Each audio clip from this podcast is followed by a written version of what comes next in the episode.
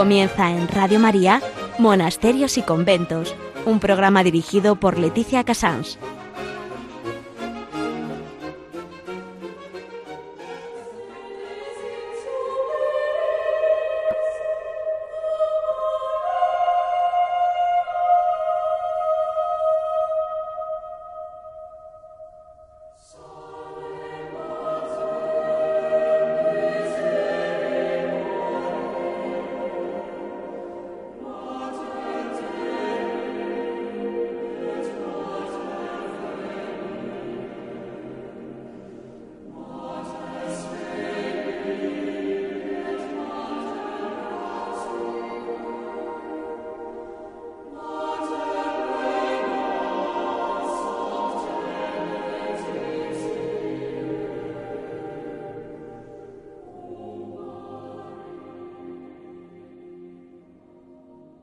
Días a todos ustedes. Son las 11, las 10 en Canarias. Estamos en Radio María y comenzamos Monasterios y Conventos. Hoy en Agenda vamos a hablar, como no podía ser de otra manera, del Sagrado Corazón de Jesús. En Noticia vamos a hablar con Monseñor Alberto José González Chávez, que nos va a comentar eh, la doctrina y la profundidad de la advocación del Sagrado Corazón de Jesús. En Historia vamos a hablar con el monasterio de la Orden de la Visitación en Barcelona, con la Madre Marisela, que nos va a detallar cómo fue, eh, digamos, el corazón eh, con que reciben las alesas aquel gran misterio que el Señor les desvela a través de la hermana Santa Margarita de la Cocue. En Hora et Labora, un detalle, solo pedirles una mano de generosidad. Y en Piedras Vivas hablaremos sobre la Guardia de Honor del Sagrado Corazón. Eh, este ha sido el resumen de más o menos de hoy. El 14 de junio ya saben que para cualquier comentario pueden comunicarnos en monasterios y conventos arroba radiomaria.es.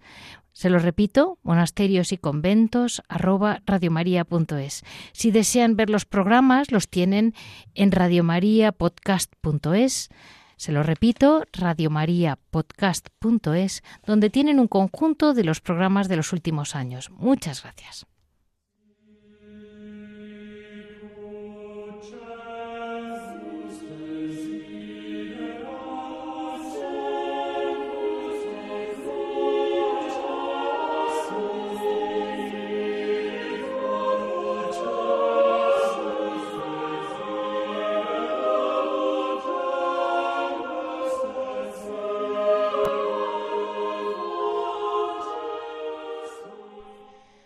No puedo hablar grandes palabras sobre el Sagrado Corazón de Jesús porque creo honradamente que, que lo habrán en, Radio María. En todo este mes hablaremos de él, eh, gente que está muchísimo más preparada que yo.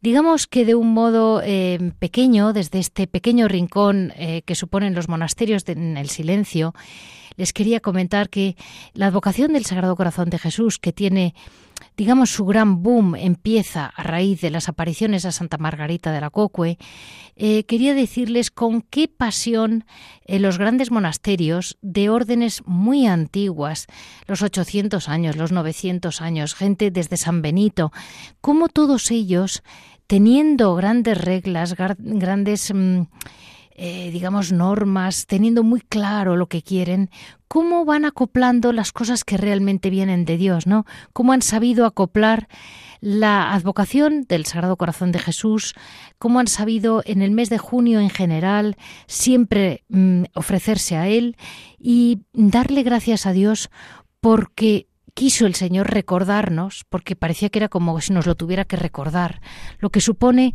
ese gran amor, de modo que las no tengan la sensación de que vivir en silencio, en mortificación, en aislamiento, supone es solamente un dolor, no es un gran amor, que es distinto. Si ellas dejan el mundo, ellos dejan el mundo, es porque un amor les abrasa, les abrasa tanto que en la tierra no hay quien se lo calme, y solo se lo calma el silencio de los monasterios.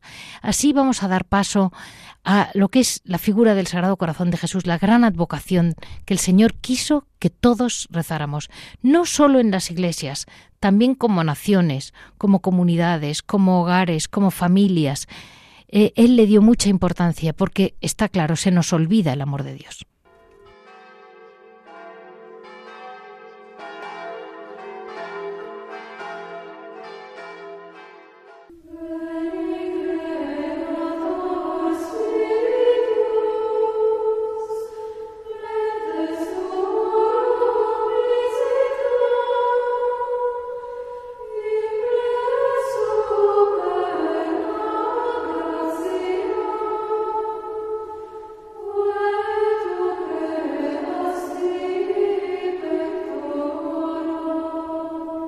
Buenos días a todos. Como les he comentado, hoy tenemos la enorme suerte de tener eh, con nosotros a Monseñor Alberto González Chávez, que como, bueno, quizás los que le seguimos más de cerca lo sabemos, pero es, yo creo, hoy en día de los, de los sacerdotes que más yo diría primero que le quiere y segundo que ha investigado, estudiado sobre el Sagrado Corazón. Muy buenos días, Monseñor. Muy buenos días y ojalá lo que acaba de decir fuese verdad, por lo menos lo primero, porque investigar y estudiar, bueno, pero querer al corazón de Jesús, quiero quererle mucho, ahora que sea de los que más le quieren, eso sería mi, mi, título de gloria mayor. Mire, monseñor, eh, la figura del Sagrado Corazón, como yo le comentaba una vez, eh, para mí fue pues como una imagen pues un poco, un poco ñoña, del buen pastor, pero sin más. No, no entendí nunca nada, hasta ya muy mayor, que me explicaron que habían sido unas apariciones, pero realmente creo que muchos todavía no lo sabemos. Y usted conoce el valor de esas apariciones, la importancia. Sí, bueno, a la idea que, que alude usted, pues han contribuido no poco las presentaciones del corazón de Jesús, sus, representaciones en imágenes, pues sobre todo mm, precisamente a partir de esas apariciones o revelaciones a las que usted se refiere, porque desgraciadamente a veces han sido pues representaciones un poco casi casi afeminadas por lo dulzarronas o lo, cursis, ¿no? Y entonces pues se, explica, se, se puede explicar que no pocas personas tengan una idea distorsionada del corazón de Jesús. Pero, mm, como siempre sucede, es por falta de formación o por reduccionismos o por prejuicios. Mm, porque, claro, el corazón de Jesús no es que propiamente tengamos que apoyarnos en las revelaciones eh, en parelemonial a Santa Margarita María de Alacoque en el siglo XVII, que son a las que usted se refiere, sino que hay que ir al Evangelio. Es tan fácil como esto. En cada página del Evangelio, en cada mirada, en cada palabra, en cada silencio, en cada actitud de nuestro Señor Jesucristo, está palpitando su corazón. Sí, por corazón, que es el órgano más noble de la persona en casi todas las culturas, si por corazón entendemos, como así sucede también para nosotros occidentales y más para los orientales, eh, la sede de las disposiciones habituales y permanentes de la persona o sea, el carácter, la, personalidad toda, o, digámoslo de una vez, la persona entera. Entonces, decir el corazón de Jesús es como si fuese un circunloquio o una sinécdoque o, o, metonimia, la parte por el todo, de decir el todo Jesús, la persona de Jesús, el amor de Jesús, la misericordia de Jesús. Entonces usted se ha referido al buen pastor. Pues eso, eh, Jesús buen pastor, Jesús taumaturgo que cura, Jesús cercano que acaricia a los niños, Jesús silencioso en la pasión, que responde bien por mal, Jesús crucificado que, derrama misericordia. Es decir, el corazón de Jesús es Jesús. Y yo me mm, aludía a falta de formación en el sentido de que si acudimos al magisterio, al rico magisterio reciente, mm, reciente quiero decir hace siglo y medio, siglo cuarto, sobre el corazón de Jesús, pues es imposible caer en esa idea distorsionada o en esa receptividad prejuiciosa del corazón de Jesús, porque el magisterio de la Iglesia pues nos describe admirablemente lo que es la auténtica y sana y recta devoción al corazón de Jesús.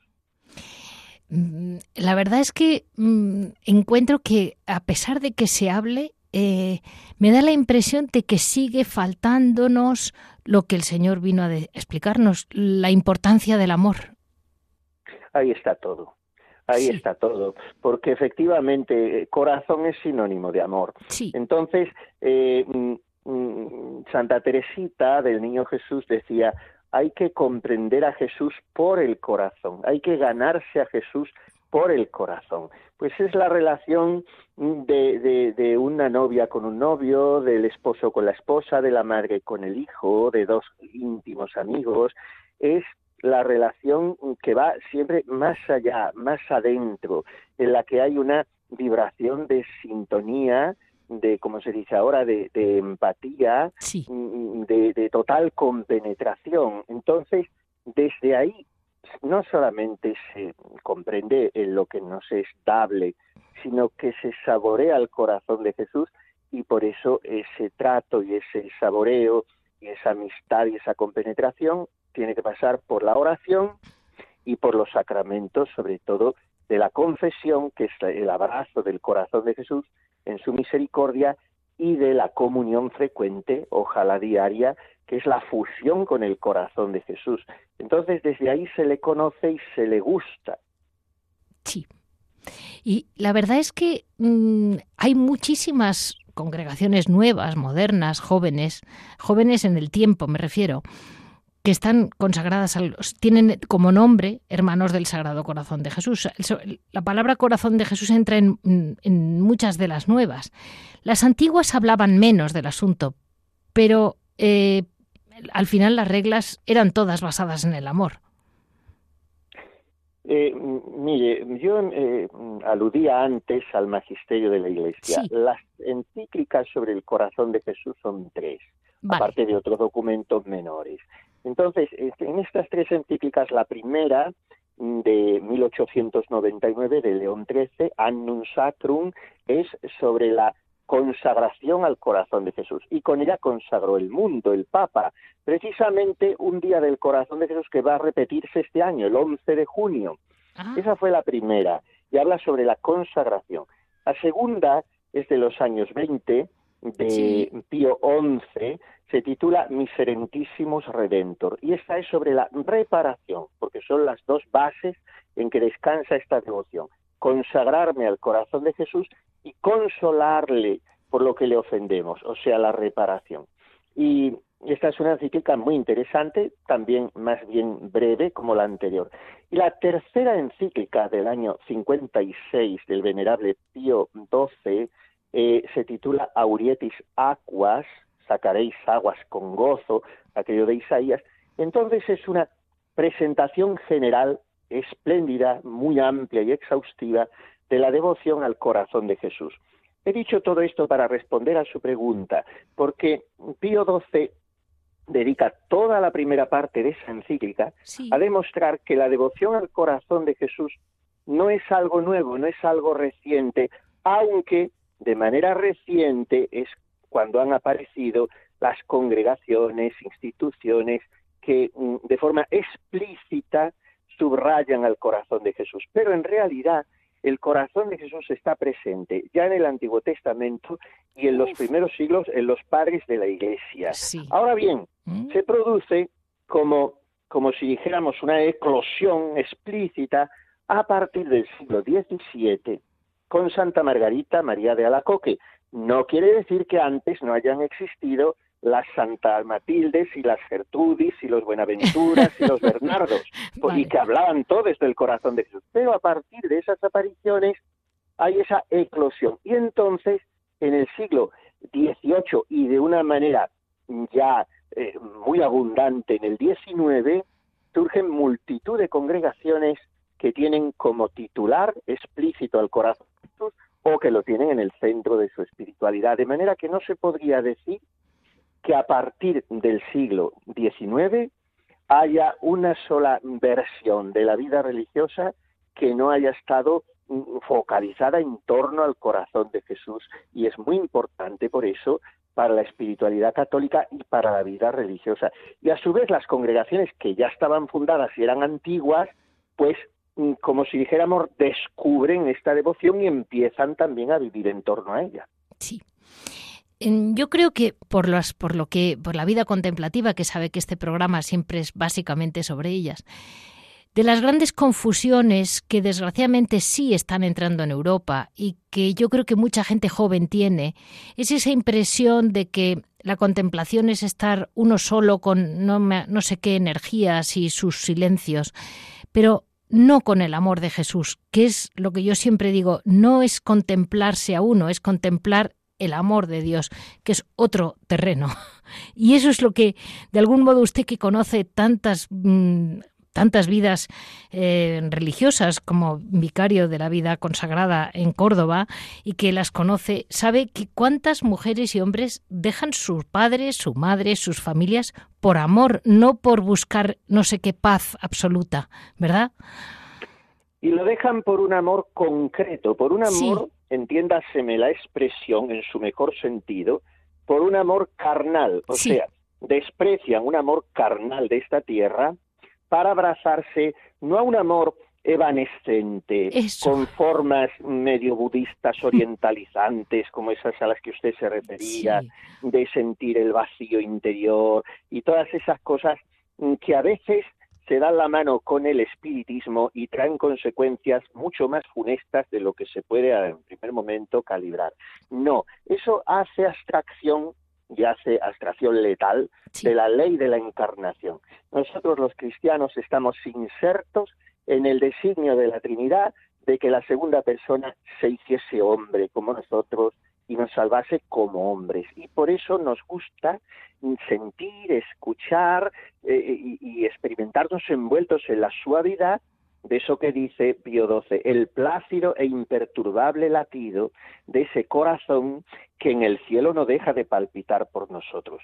Y entonces, cuando se vive la espiritualidad así, eh, Jesús no es una idea, Jesús no es algo fantástico, algo subjetivo, sino que decimos con el poeta, así te necesito de carne y hueso.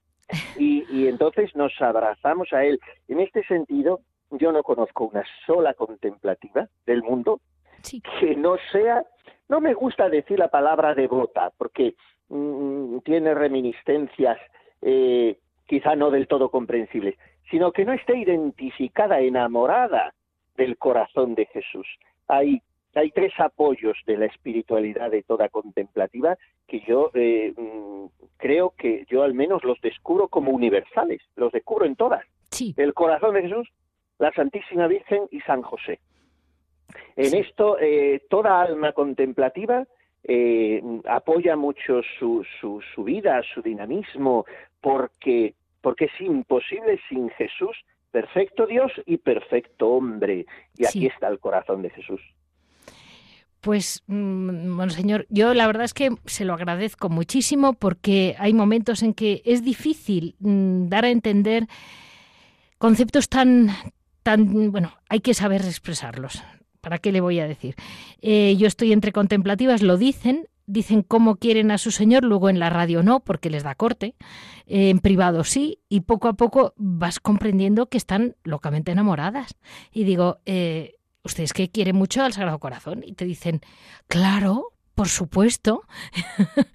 y eso es lo que yo quiero que como que, que le llegue al oyente, que, que, no son unas mujeres que deciden vivir en austeridad o en paz, sino que eh, se van detrás de un amor, como usted ha dicho muy bien. Pues mm, si usted quiere añadir algo más, Monseñor, nos lo dice y que vivamos este mes cerca, cerca al Sagrado Corazón.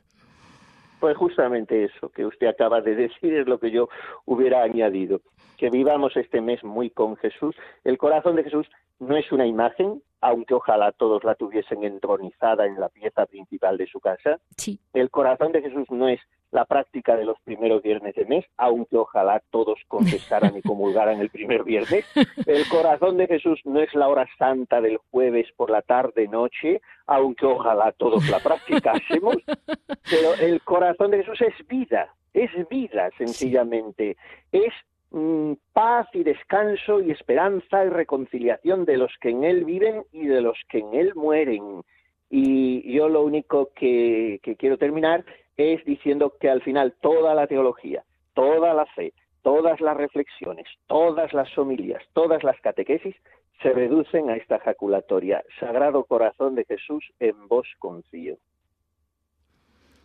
con estas palabras mm, que no tienen, no se pueden superar, que dejamos a Monseñor Alberto José mm, González Chávez, mm, vicario de la vida consagrada de Córdoba, y estamos muy agradecidos por tenerle a usted con nosotros en Radio María, que siempre, siempre me ayuda, me responde y me da explicaciones a lo que realmente, por supuesto, ni llego ni pretendo llegar.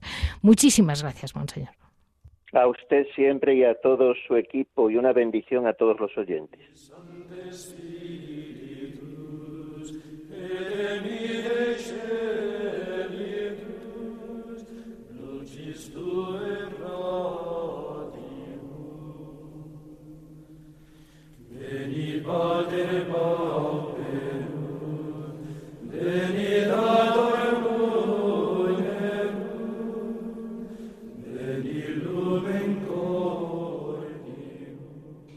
Como les comentaba antes, eh, el Sagrado Corazón de Jesús quiso bendecir de un modo muy especial esta fundación que hizo San Francisco de Sales. Se la recuerdo en muy pocas palabras porque yo creo que todos ustedes ya me han oído varias veces hablar de que las hermanas de la visitación, de la orden de la visitación, que comúnmente conocemos como las salesas, pero en realidad es la orden de la visitación. Yo quisiera recordarles que fue San Francisco de Sales, obispo de Ginebra, eh, em, doctor de la Iglesia, un hombre que supo adaptar eh, toda la doctrina de la Iglesia al idioma, entre comillas, del siglo XVIII, de un modo quizás un poco más dogmático de lo normal, de lo, que hoy entendemos, pero al mismo tiempo con una humanidad tan inmensa que ha merecido el título de doctor de la Iglesia, sin duda.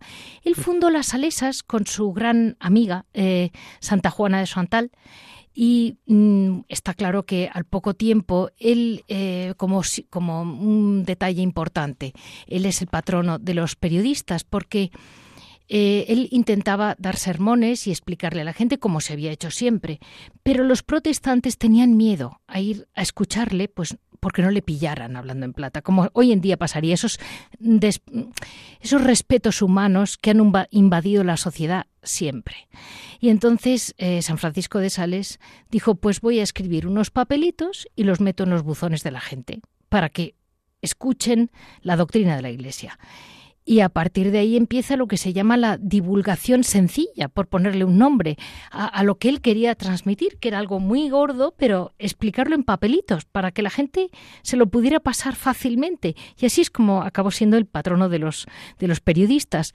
Pero en su corazón lo que realmente es importante, son dos cosas. Conociéndole a él, es muy difícil eh, de resumirles en dos minutos lo que fue la fundación. Pero eh, las primeras constituciones, que fue preciosa a las salesas, em, luego lo que le ocurrió una cosa, y es que al poco tiempo de fundar la orden, en 1610, eh, el Señor Dios viene a verle, viene a ver a su, a su fundación, en forma de aparición, a Santa Margarita de Alacoque, una de las primerísimas hermanas de la visitación que ha habido, y realmente mm, tuvo unas apariciones tan impresionantes que ahora vamos a detallar mejor con una hermana de Barcelona, pero quieran que no, eh, es algo que puede impactar mucho más al corazón que está dentro que el que está fuera, porque así es como luego lo que nos llega a nosotros son esas múltiples imágenes del Sagrado Corazón de Jesús, pero quizás no entendemos por qué la gente se pone a temblar ante el amor de nuestro Señor. Y eso fue lo que supo, lo que nuestro Señor quiso transmitirle a Santa Margarita de la Coque y a sus hijas. De modo que al final lo que ha quedado es eh, esa orden, mm, vamos a decir, no es relajada, sino que ya desde su principio quiso San Francisco que no... Mm, a ver, podían entrar viudas, podían entrar mujeres de no una salud tan fantástica como exige cualquier orden medieval. Eh, podía ser una persona con problemas, entonces podías, había salesas externas, salesas internas, eh, de modo que era, era de algún modo permitía varias, varios canales y al mismo tiempo eh, no permitía, por ejemplo, la riqueza, es decir, la, la, atadura de las cosas del corazón. Yo conozco varios monasterios de salesas que, por ejemplo, una vez al año cambian de celda, de modo que no se apeguen a su celda, porque aunque les parezca increíble, nos apegamos a todo y todos somos humanos. Y ellas, el día que les toca cambiar de celda, es un revoltijo, porque les toca a las pobres irse a una que da cara al norte o que da un patio, que es tristona, que ellas les gustaba la anterior, y tienen que decir corto con todo, corto con todo y la que me toque. Y esa, esa capacidad de estar desprendido de los bienes, pero digamos desde un punto de vista ya del siglo XVIII. Em, decía San Francisco de Sales, No deseéis nada, no rehuséis nada, a ejemplo del niño Jesús en la cuna. Eh, él fue realmente un, un maestro, sin duda, y tan maestro fue que nuestro mismo Señor le apoyó. Le apoyó porque cuando hay una aparición tan importante como eh, la aparición eh, a Santa Margarita de Lococue, a los pocos años de fundar mm, eh, su orden nueva, pues sin duda es como un apoyo del cielo. ¿no? es un poco complicado explicarles con detalle todo. Santa Margarita de Lococue era una jovencísima monja con toda la pasión del mundo, miraba a nuestro Señor con toda la ilusión de una monja joven que entra y el Señor, em, en unas circunstancias como muy normales, mirando al Santísimo, se le aparece. Se le aparece y a partir de entonces, lo que vino a decirle, que ahora nos lo explicará mejor la Madre, viene a ser la importancia que tiene el amor. Porque yo creo que quieras que no, siempre, siempre tendemos a olvidar eh, la gran lección de nuestro Señor, que es amar al prójimo, amarle a Él y amarnos unos a otros. Nos olvidamos de que el amor puede ser la gran ley de la tierra y acabamos pues mm, llorando, haciendo mm, grandes penitencias, los grandes santos, no grandes santos. Los grandes santos siempre centran el gol, muy bien, encuentran el equilibrio, pero muchas almas con buen sentido lo que quieren es o hacer un, pues no sé, tener mucha gente que les siga o... Y al final, es decir, no importa si te siguen cuatro, cuarenta o cuatrocientos, lo que es muy importante es que todos entiendan que la gran ley es la del amor y es la única que hace posible la convivencia y la única que hace posible la presencia de nuestro Señor en la tierra a través nuestro, que es lo que tenemos que, demostrar y es lo que las salesas eh, siempre lo han intentado. Eh, la verdad es que la vida de Santa Margarita de la Cocue yo se la recomiendo una vez más. Tengo el gran orgullo de poder hablar con la Madre Marisela, priora del monasterio de Barcelona, que también me hace mucha ilusión que sepan que en el corazón de Barcelona late el corazón de Jesús. De modo que, aunque nos parezca que en Barcelona solo hay eh, problemas mm, económicos y políticos, no. En el corazón de Barcelona existe el monasterio de las Salesas. Eh, este mes es el mes del Sagrado Corazón de Jesús y seguro que ellas estarán eh, haciendo un especial ofrecimiento para que nuestro Señor quiera a su pueblo como, o, o más bien su pueblo quiera al Señor como Él les quiere todos los días. Buenos días, Madre Marisela. Perdóneme porque he hecho una introducción un poco larga, pero no sabía por dónde cortar.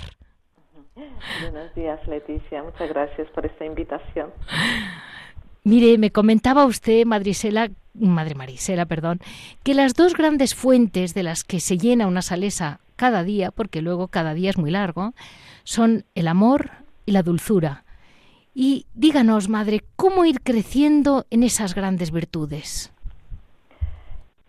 Bueno, en realidad el amor crece con pequeños detalles y ese amor y esta dulzura mm, debemos sacarla del corazón de Jesús. Por eso lo principal es ir a beber y pedirle al Señor que nos dé sus mismos sentimientos, su corazón, pues para así poder aparcar mis cosas, mi tiempo libre, para mm, ayudar a la hermana que está sobrecargada o o rezagada, mm, de ofrecerle algo que, necesita, pues antes de que me lo pida. Eh, en el transcurso del día se presentan ocasiones de hacer prácticas de caridad. También la dulzura mm, se las trae, ¿no? Pues exige abnegación, condescendencia, tolerancia, mm, reconocer que mi hermana tiene la razón y, no yo, no siempre te, tengo que ser yo, ¿no? Pero nos cuesta reconocer que es la hermana que sí que tiene razón, pero por esa no quedar esto en, en mal lugar, ¿no? Mire, madre, a mí cuando cada vez que escucho a San Francisco de Sales hablar de la dulzura, me acuerdo mucho de esas frases del Señor, ¿no? Yo soy manso y humilde de corazón y otra vez la dulzura. Hay muchas canciones antiguas que se refieren al, corazón dulcísimo de Jesús, así lo decía en latín. Y yo ya llegó un momento en que a mí, le soy honesta, yo soy de Madrid, a mí el sabor a dulce me sabe a dulce, a un dulce, y cuando un hombre me dice que tiene corazón dulce, me hace rarísimo. Y lo investigué. ¿Qué quería decir realmente? ¿Qué quería decir el Señor con lo de dulce corazón, no? Y ahí entendí que él era un hombre, por lo visto, no de naturaleza colérico, y cómo supo poco a poco amortiguar su, su defecto hasta convertirlo en la virtud de la dulzura, que sería como la paz, la suavidad, la mansedumbre en castellano de hoy en día, ¿no? Sí, él pues eh, era de por sí colérico, pero tenía un gran amor a Dios y tendía a la perfección. Sabía que Dios esto nos quiere perfectos y también da la gracia para que eh, nos esforcemos y nos dominemos y él se dominó mucho para poder eso ir, mm, ir adquiriendo esa, esa dulzura y esa mansedumbre que, que nos pide el Señor, ¿no? Me comentaba usted, madre, que San Francisco de Sales, cuando hizo el dibujito, mm, bueno, el dibujo del escudo de la orden, algo debió de intuir porque el dibujo es una corona de espinas alrededor de un corazón. Y cuéntenos la historia, madre, porque nunca la había oído. Bueno, en realidad San Francisco de Sales, cuando dibuja en el escudo un corazón, pues no se refería al corazón de Jesús, sino al de la visita andina. Y esto se ve en que ese corazón lleva grabados los nombres de, Jesús y de María, y, y está atravesado por dos flechas llenas de amor, pues para darnos a entender que debemos estar llenas del amor del corazón de Jesús. Recordemos que nuestro Santo Padre es un gran humanista y, da tanta importancia a la persona que no tiene inconveniente en dibujar eh, su corazón en, el escudo. Es cierto que con el tiempo hemos ido viendo eh, en este corazón eh, el de Jesús. Pero él no conoció a Santa Margarita de la Cocue. Mm, pero sí eh, conocía el amor de Dios. Sí, eso sí, eso sin duda, eso sin duda. Y ustedes, madres, como, como hijas de, de, una orden que empieza con un golpe tan fuerte, porque las apariciones son fuertes, eh, son lo que ha sido luego la fuente de recordarnos a todos lo que es el verdadero amor de Dios todo este mes de junio que popularmente llamamos el mes del Sagrado Corazón de Jesús, naciones enteras consagradas al Sagrado Corazón. Eh, aquella niña, porque podemos llamar hoy en día una niña, una joven monjita de 26 años, que enamorada se empapa de todo aquello, eh, debe ser impresionantísimo. Pues, pues sí, ella nos, nos cuenta las revelaciones y, a ver, el Señor se manifiesta mientras Margarita está adorándole en la Eucaristía. Sí. Él, él muestra el corazón a su confidente. De las cuatro revelaciones más importantes, la del 27 de, de diciembre de 1673, es la primera. El Señor le dice, mi divino corazón está tan apasionado de amor a los hombres y por ti en particular, que ya no lo puedo contener y quiero por tu medio manifestarlo a todos. Jesús nos dice que nos, que nos ama con pasión. La segunda revelación principal fue a comienzos de 1674. Sí.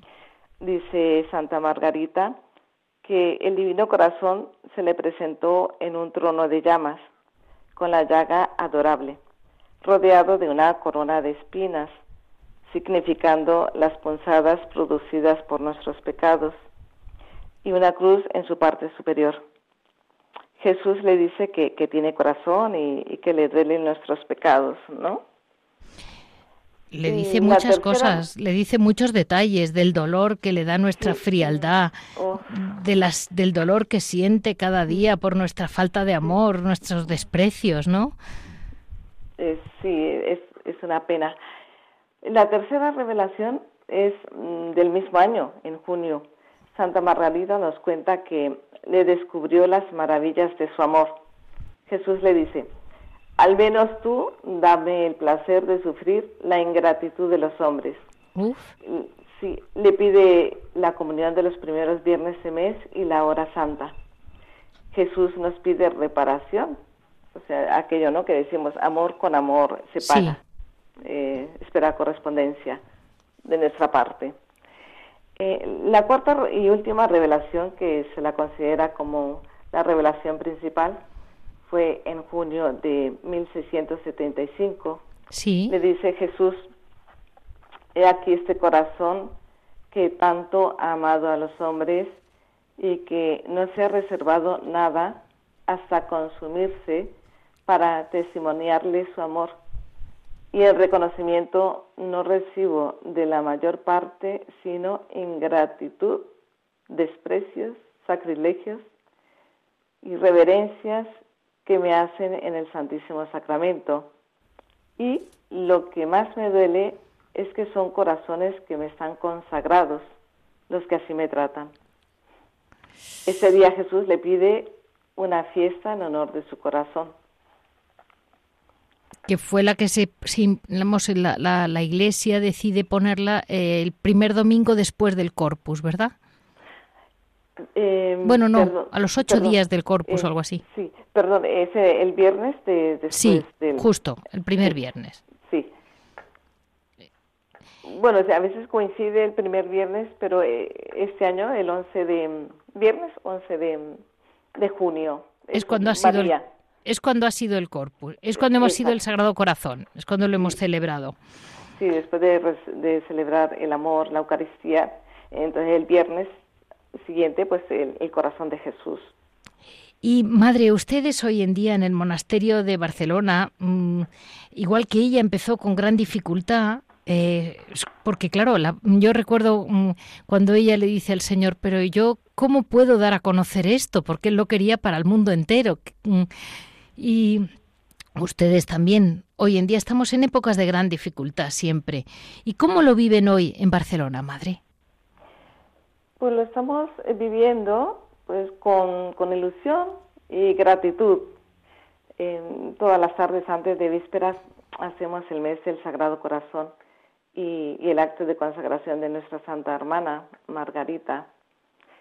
Y el día del Sagrado Corazón tenemos exposición del Santísimo todo el día, intentando amar, reparar, consolar a este corazón que tanto nos ama, haciendo nuestras las palabras que le dirigía a nuestra Santa Hermana.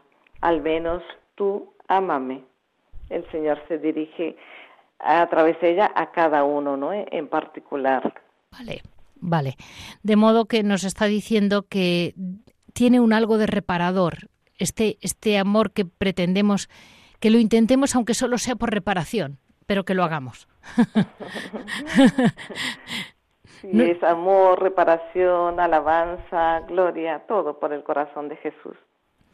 Todo por el corazón de Jesús. Eh, me decía, mm, estábamos antes hablando con Monseñor Alberto González Chávez, como comentaba que a veces hemos tenido una tendencia a dibujar como un, Jesucristo como ñoño, ¿sabe? Con un dibujo como cursi. Y, dices, no, no, de cursi nada. Es, es el Cristo que traspasaron, es el corazón que le está latiendo y que tenemos que reparar, sí o sí.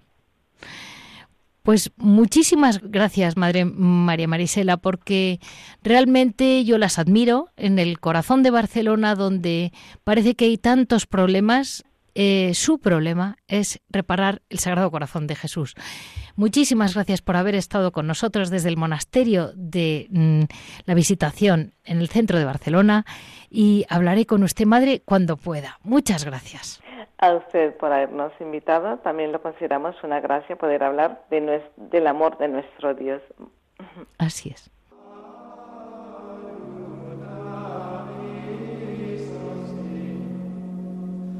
shady.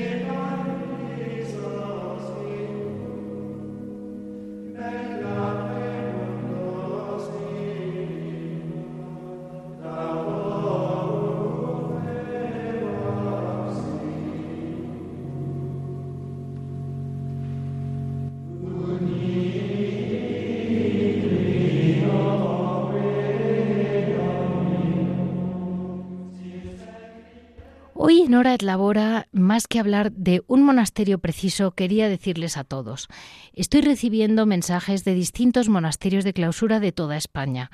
Algunos están viviendo de lo más básico que les da el Banco de Alimentos. Sepamos todos que las madres de España y monjes están deseando trabajar, pero claro, hay que vender el producto. Eh, si podemos ayudarles, se lo agradezco mucho a todos los que vivan cerca de un monasterio de clausura. Eh, acostúmbrense, las madres nunca les van a decir que les hace falta. Todas siempre les van a decir que están bien, que hay gente muy pobre y ellas pueden pasar. La realidad es que están fatal. Se lo digo yo como persona de la calle, de España, normal y les digo, miren, recuerden que tenemos los contactos de delicias monásticas, de contemplare, de, clausura, eh, distintas organizaciones y el monasterio de Santa María de Huerta en, en, en eh, Aragón, que también tiene contacto con todos los monasterios del Cister. Tiene una tienda online. Con esto les digo que los demás también tienen tienda online. Si de algún modo no tienen posibilidad de ayudar directamente a un monasterio, sea el más o el menos necesitado el que tengan cerca, Em, contacten conmigo con monasterios y conventos arroba radiomaria.es y yo les pongo en contacto con estas organizaciones que con mucho esfuerzo y mucho trabajo están llevando con muy buen hacer, la verdad, eh, la venta de los productos de las madres. Eh, aquí les dejo porque, porque vamos a seguir nuestro programa y no quería reducirme a uno porque, porque no sabes cuál necesita más ayuda ni cuál menos, pero al final sé que en conjunto con la pandemia, igual que estamos sufriendo todos, están sufriendo mucho las madres y hay gente que realmente dices, pues yo querría ayudar no sé a quién, pues dales un euro a esta gente. Muchas gracias.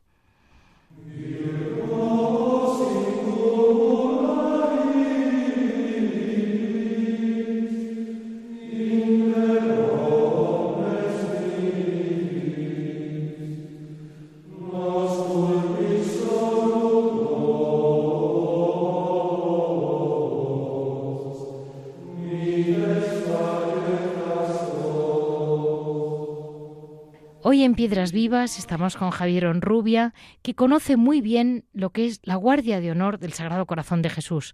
Javier, eh, a lo mejor es un año más, pero un año más te, te preguntamos qué es la Guardia de Honor del Sagrado Corazón. Buenos días, Leticia. Muy pues la verdad es que no está nada mal recordarlo, aunque sea solamente una vez al año.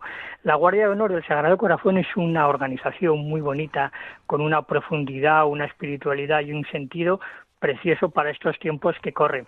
Ya saben nuestros oyentes que la devoción al Sagrado Corazón más o menos surge en Francia cuando se le aparece el Sagrado Corazón a Santa Margarita María de, de Alacoque allá pues por 1674, una cosa así. Todo eso lo tenemos. Lo único que queremos saber es la guardia, que no la conocemos bien.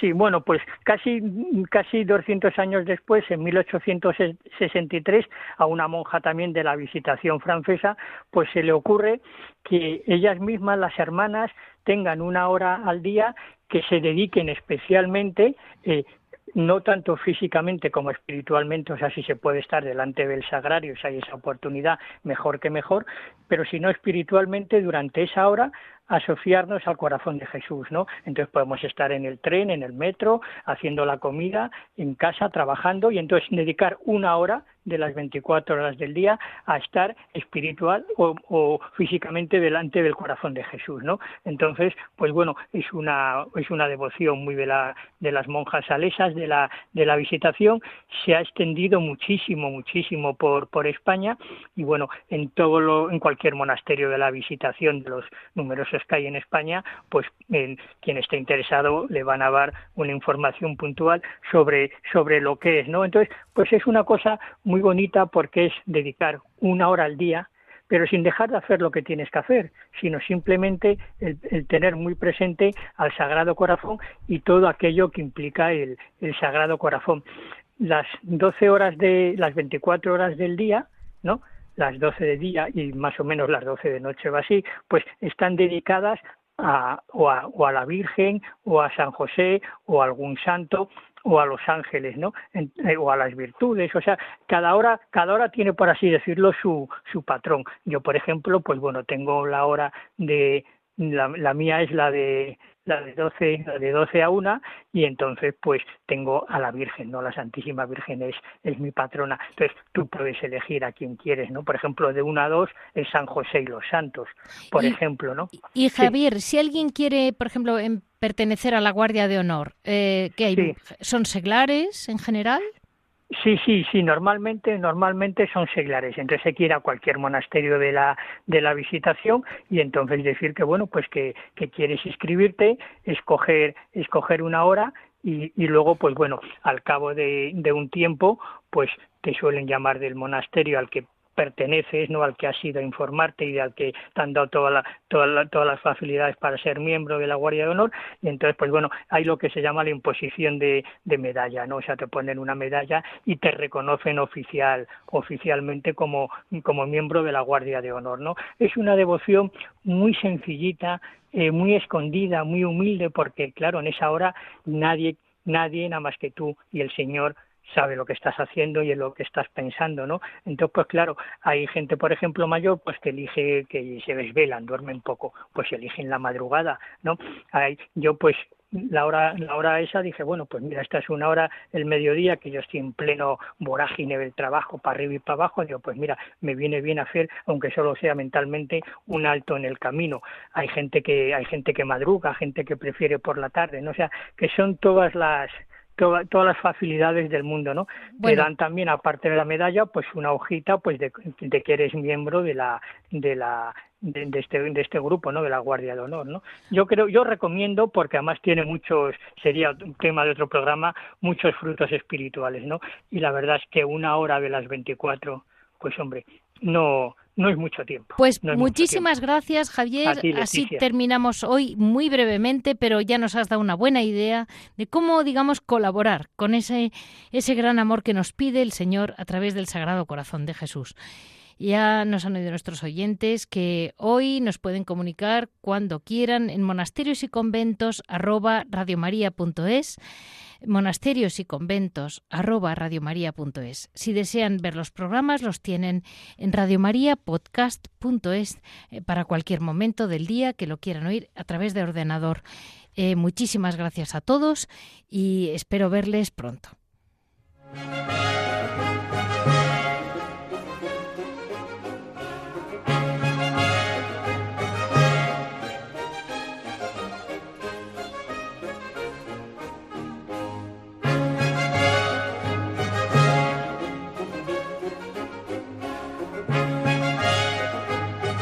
Han escuchado Monasterios y Conventos, un programa dirigido por Leticia Casans.